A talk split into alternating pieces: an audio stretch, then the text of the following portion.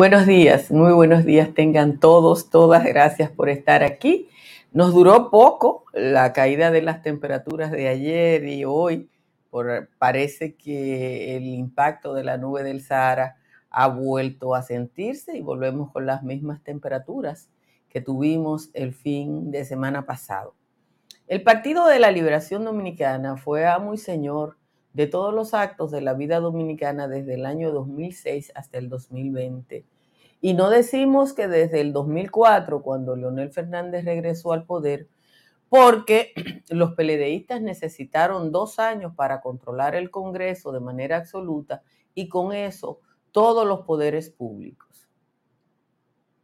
A lo bueno, todo el mundo se acostumbra, reza el dicho popular, con sobradas razones, y nada es más bueno que el poder absoluto.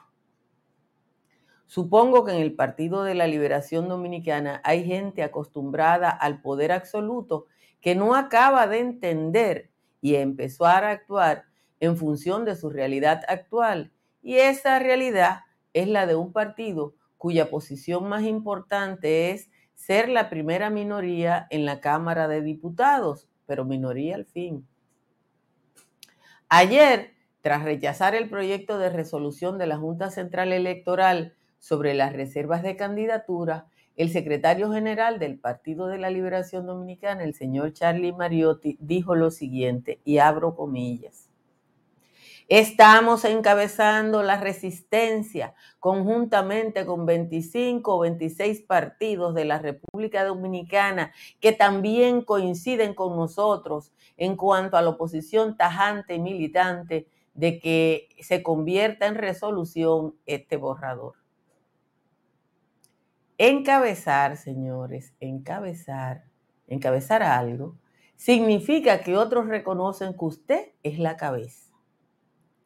Y yo no sé si, sobre todo desde el litoral de la FUPU de Leonel Fernández, se reconoce que el Partido de la Liberación Dominicana es la cabeza de cualquier tipo de bloque opositor.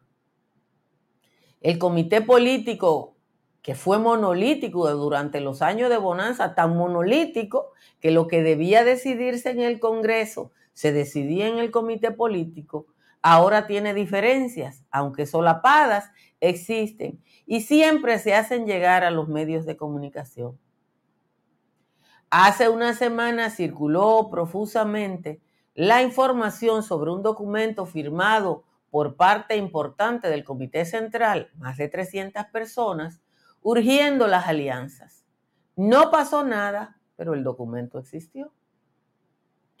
Ayer el comité político no tenía en su agenda las alianzas, pero la mayoría de los asistentes habló de eso y habló con los medios de comunicación. Las diferencias en el comité político en torno a una política de alianza se evidenciaron cuando, según una nota de N Digital, un grupo boicoteó una propuesta para que se designara una comisión que de manera institucional maneje el tema de las alianzas. La Comisión de Estrategia fue quien sometió la propuesta urgiendo definir si los morados tendrán o no aliados para las elecciones municipales y congresuales. Por la forma en que está escrito el documento de la Comisión de Estrategia, no es un llamado, sino un grito. Al PLD, más que a ninguna otra organización, se le acaba el tiempo para negociar una alianza en la mejor de las condiciones. Los partidos tienen hasta el 2 de junio para definir las reservas y de esas reservas dependen las negociaciones de una alianza. La decisión que no se tomó ayer significa un atraso mínimo de una semana o más para el trabajo que el equipo de estrategia considera y aparenta asumir como urgente, pero que el comité político no logra aprobar. De todo esto se hace evidente que no hay una posición definida, que hay diferencias en el liderazgo morado o que no hay liderazgo para impulsar un proceso ¿Qué significa la posibilidad de supervivencia de esa organización política. El documento no lo dice, pero asume que sin febrero no va a haber mayo y que aparentemente en el Partido de la Liberación Dominicana no se han dado cuenta de eso. Como siempre, les agradezco a todos y a todas que estén aquí. Debo decirles, o como ya les adelanté, que el calorazo está aquí y que a esta hora Santo Domingo de Guzmán, igual que todo el Cibao Central, La Romana, Nagua y Puerto Plata, están en 24.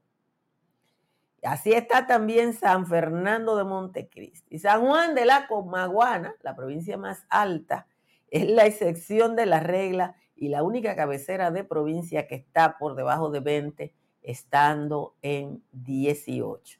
La temperatura media a esta hora es 22 grados Celsius.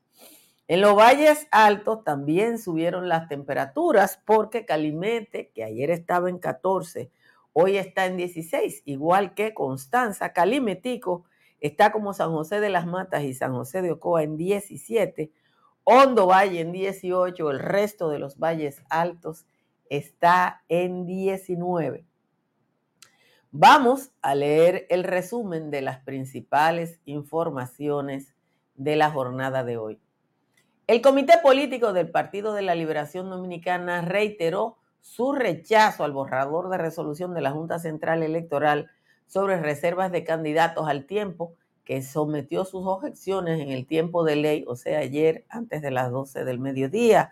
El secretario general del PLD, Charlie Mariotti, reiteró que el porcentaje para la reserva de candidaturas es del 20% sobre la totalidad de los puestos que serán sometidos a elección. Abro comillas. Eso es lo que dicen las diferentes normativas vigentes sobre el tema electoral en lo que tiene que ver con partidos, movimientos y agrupaciones políticas.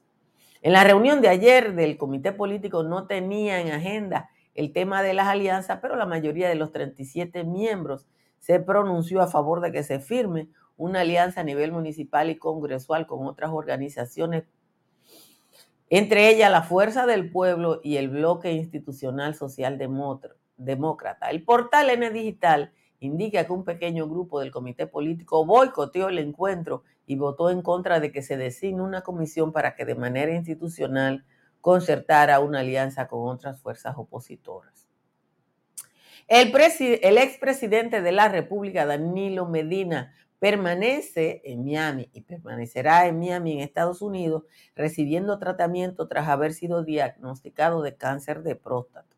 Un comunicado leído antes de la reunión del comité político por el vocero del PLD dice que Danilo Medina estuvo entre los que presentaron excusa para la reunión. También citó entre los excusados a José Ramón Peralta y a Gonzalo Castillo, no dice las causas de las excusas en los últimos dos casos. Los ciudadanos comunes y corrientes podremos solicitar penalidades contra los partidos, candidatos, firmas encuestadoras, funcionarios o cualquier otra persona que cometa infracciones administrativas electorales ante una nueva unidad creada por resolución por la Junta Central Electoral. La unidad de atención, seguimiento y mecanismo de ejecución de las sanciones será la encargada de recabar las pruebas que sean necesarias para someterlas a la consideración del Pleno y recomendarle que dicte la aplicación de las medidas y sanciones que considere procedentes. Miles de familias en República Dominicana viven en un riesgo inminente en caso de que se produzcan incendios, terremotos de gran magnitud o una situación que afecte los edificios de apartamento en los que viven y que no cumplen con las normas mínimas de seguridad como son como esta una tan simple que es la escalera de emergencia.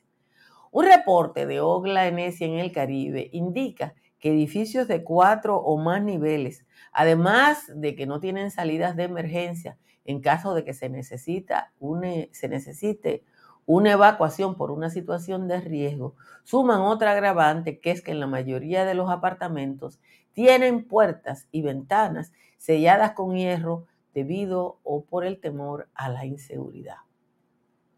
La falta de un arma de fuego con la del arma del fuego con la que el ex director de control de droga Félix Alburquerque mató al comunicador Manuel Duncan fue determinante para que la jueza Patricia Padilla lo enviara ayer a un juicio por homicidio involuntario y no voluntario, como solicitó el Ministerio Público. La magistrada Padilla dijo que los elementos probatorios presentados contra el Buquerque no configuran los elementos constitutivos de la violación al porte y tenencia de armas porque el Ministerio Público no aportó ninguna arma ocupada al imputado ni existe ningún acta que indique la ocupación de ningún arma ilegal. Los familiares de la víctima esperan que en el juicio de fondo la calificación sea corregida. La diputada del Partido Revolucionario Moderno, Soraya Suárez, fue escogida para coordinar la investigación que lleva a cabo, a cabo la Cámara de Diputados en procura de despojar de su función al diputado Miguel Gutiérrez, que está preso en Miami por narcotráfico.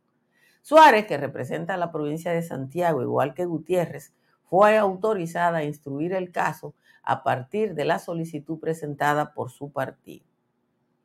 En abril pasado se estimó en 13 millones de toneladas métricas la cantidad de sargazo en la región del Caribe, lo que significa el doble de la que el Caribe tuvo el año pasado. Durante el 2022, el total de sargazo que circuló por el Mar Caribe fue de 3.5 millones de toneladas métricas, eh, una parte de ella importante por las aguas dominicanas, toda la costa sur, sureste eh, está afectada desde Bávaro a Puerto Plata. Finalmente, contrario a lo que ocurría en las décadas pasadas en las que la radio y la televisión primaban para la promoción empresarial, estos medios han sido desplazados a un quinto lugar, siendo las redes sociales Instagram, WhatsApp y Facebook lo preferido a nivel local para vender u ofrecer productos y servicios. La encuesta nacional de actividad económica 2022 realizada por la Oficina Nacional de Estadística midió el uso de las tecnologías de la información y comunicación en la actividad empresarial en una encuesta entre 2.836 empresas. Como siempre, les agradezco su presencia y les pido que se suscriban o que revisen su suscripción a este canal de YouTube, porque ustedes saben que eh, con frecuencia las actualizaciones de los teléfonos eliminan esa suscripción y ustedes solo se dan cuenta si intentan participar en el chat y el chat no lo deja. Miren, cuando uno ve dos o tres de las crónicas de la reunión del Comité Político del Partido de la Liberación Dominicana, se da cuenta de que el, el antes poderoso Comité Político del PLD, que se mantuvo homogéneo, liderado por la famosa OTAN durante 14 años, en la oposición no, es tan, no está tan unificado, además de que no es tan poderoso, y eso lo sabemos todos. El 2 de junio, el 2 de junio, o sea, dentro de 25 días, termina el plazo para establecer las reservas de las alianzas.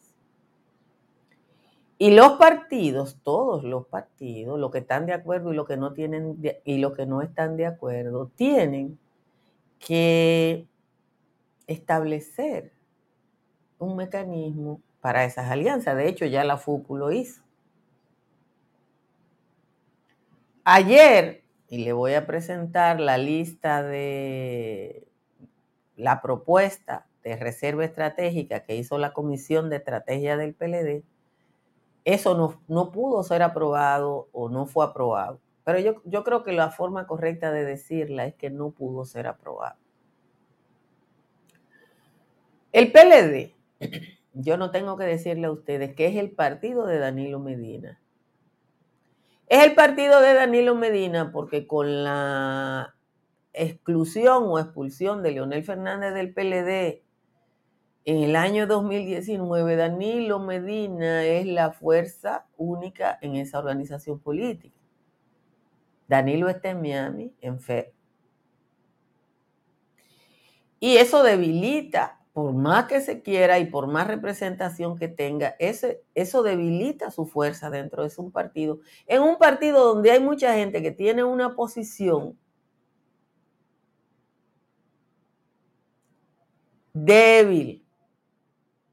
Usted ha visto cómo fue Abel Martínez modificando su, su discurso en torno a posibles alianzas desde el año pasado hasta acá. Ha ido variando y yo supongo que la próxima posición va a ser tirarse de cabeza frente a cualquier cosa. Pero la preocupación de la Comisión de Estrategia es que sin febrero no hay mayo, señores. Los resultados de las elecciones municipales y legislativas van a orientar a una población que vota por el ganador. Y eso lo saben ustedes y lo sé yo. Si al PLD lo aplastan, si se confirma que no es, que es la tercera fuerza como es hasta ahora,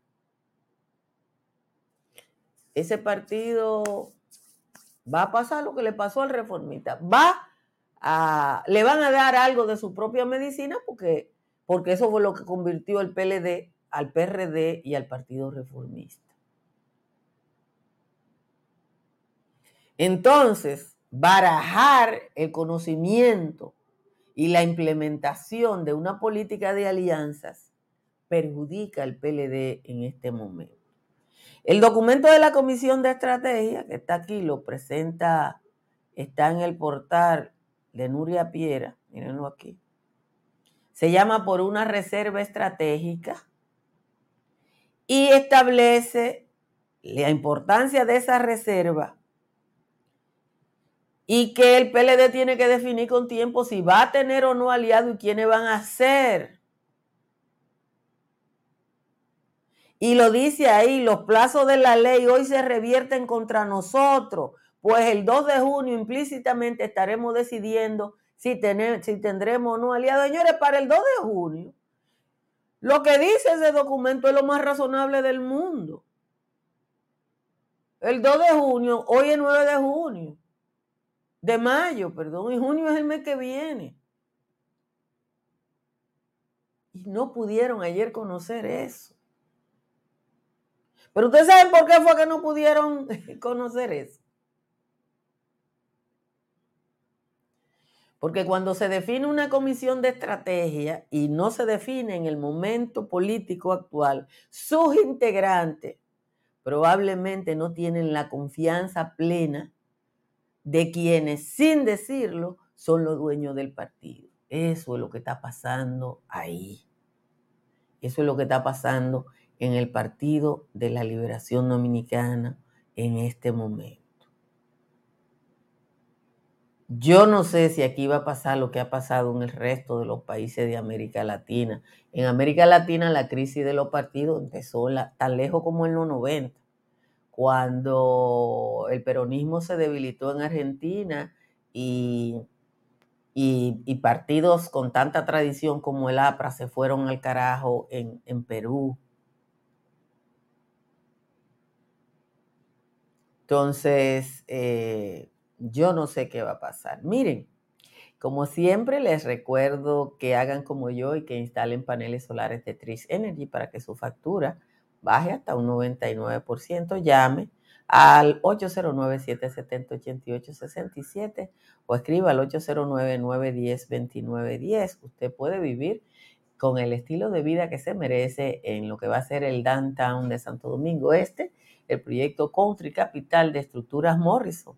Apartamentos desde 65 mil dólares y conozca los beneficios de las pólizas de incendios y líneas aliadas y todas las pólizas que tienen seguro Pepín llamando al 809 3 par de 3 3003 o escribiendo al 809 412 1006. Cerca de usted hay una farmacia Medicar GBC que está abierta toda la semana y que siempre le ofrece un 20% de descuento si usted va a la tienda. En la Florida para comprar, vender o alquilar está Tamara Pichardo. Tamara está en el 305 244 1584. Hoy no hay décima de Juan Tomás porque no hubo manera de que yo le entrara a la décima que Juan Tomás escribió y cuando eso pasa es muy poco eh, lo que yo puedo hacer porque invierto mucho tiempo en eso eh, y las cosas se hacen difíciles. Miren, dos cosas. Ogla Necia escribió, publicó hoy en el diario El Caribe un reporte que yo creo que todos y todas le debemos poner atención. Porque República Dominicana, incluso nuestros pueblos, en, en provincias, municipios pequeños comunizados, la gente empieza a vivir en edificaciones de cuatro niveles hacia arriba. Usted lo ve en los lugares más inusuales de República Dominicana. Ya la gente está viviendo en apartamentos. Y el reporte de Oglanesia de la cantidad de edificios eh, que no tienen la normativa mínima de seguridad, que es una escalera de emergencia, que no puede ser una escalera de caracol, porque la escalera de caracol no permite bajar rápido de un cuarto o quinto piso, tiene que ser asumida eh, ya que el Estado, el Ministerio de Obra Pública, que es quien hace la normativa, eh, no lo está haciendo cumplir. Y yo no sé cómo se procede legalmente para que una cosa así se cumpla. Eh, para que eso pase, la gente tiene que actuar y cuando va a comprar un apartamento, verificar eh, que la normativa de seguridad se cumpla. Yo me reí con Ogla porque hablamos de eso la semana pasada, hablando de temas de periodismo, y yo le decía que tan lejos como en 1994, cuando empezó a desarrollarse las praderas, yo hice un reportaje sobre eh, la cantidad de edificaciones que se estaban construyendo en Santo Domingo sin escaleras de emergencia. En el 94. ¿Cuánto hace? 29 años. Y lo que ha pasado del 94 para acá es que la cantidad de edificaciones o la tendencia a construir edificios altos, dice que Frank en Jarabacoa ya se ve, va en aumento, como va en aumento en el mundo, pero aquí es un proceso. Entonces, lo que está llamando la atención, Ogla, es, bueno, no hay escalera de emergencia. La escalera de emergencia no es necesariamente una escalera exterior. Y yo recuerdo cuando el arquitecto José Mella que, fue una de las personas que yo entrevisté en 1994, a propósito de un edificio que cumple toda la normativa, que es el edificio Corominas en la 27 de febrero, donde está Seguros Pepín, que fue el modelo eh, de referencia en mi trabajo hace 29 años, señor. Y yo recuerdo que el arquitecto Media me decía, bueno, lo, que, lo que piensa el regulador es que una persona que vive en un edificio debe tener dos opciones de salida. Porque todo el que vive en un edificio no puede agruparse para salir en la misma dirección. No es que ahora no se permite, está prohibido, está establecido en la normativa la existencia de la escalera de emergencia. Es que los constructores no la hacen se economizan una escalera y nadie la penaliza. Porque la normativa no ha cambiado. Lo único que eliminaron es la, escalera de caracol. Validar una escalera de caracol como escalera de emergencia. Entonces, eh, ojalá, ojalá que la preocupación expresada en este reporte de OGLA yo recuerdo mi trabajo, como le digo, hace todos los años del mundo, cuando yo era una reportera joven. Entrevisté al ingeniero Coromina, que si mal no recuerdo en esa época, era quien había estado trabajando en el proyecto de código sísmico. De, entrevisté a Romeo Ginás, que era de sodosísmica. Ha llovido mucho, pero la memoria mía me permite eso. Y que la gente no entienda que si vive en un cuarto piso, tiene que pensar en la posibilidad de que estamos en una zona de alta sismicidad y que por tanto tiene que prever la posibilidad de salir. Dice eh, Delmi que en Ciudad Juan Bosch no hay escalera de emergencia.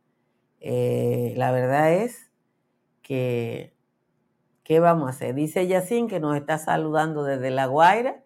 Un abrazo. Que una arepa con queso en la pista vale 5 dólares. Es cara la arepa. Un abrazo a María López que está de cumpleaños hoy. Dice Joel que declararon eh, zona de, de fiesta a los alcarrizos y sus cruces. Eh,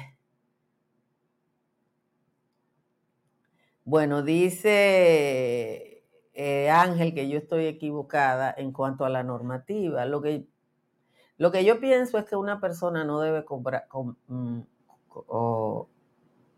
no debe comprar donde no, tenga seguridad. Yo creo que la gente no debe comprar donde no tenga seguridad.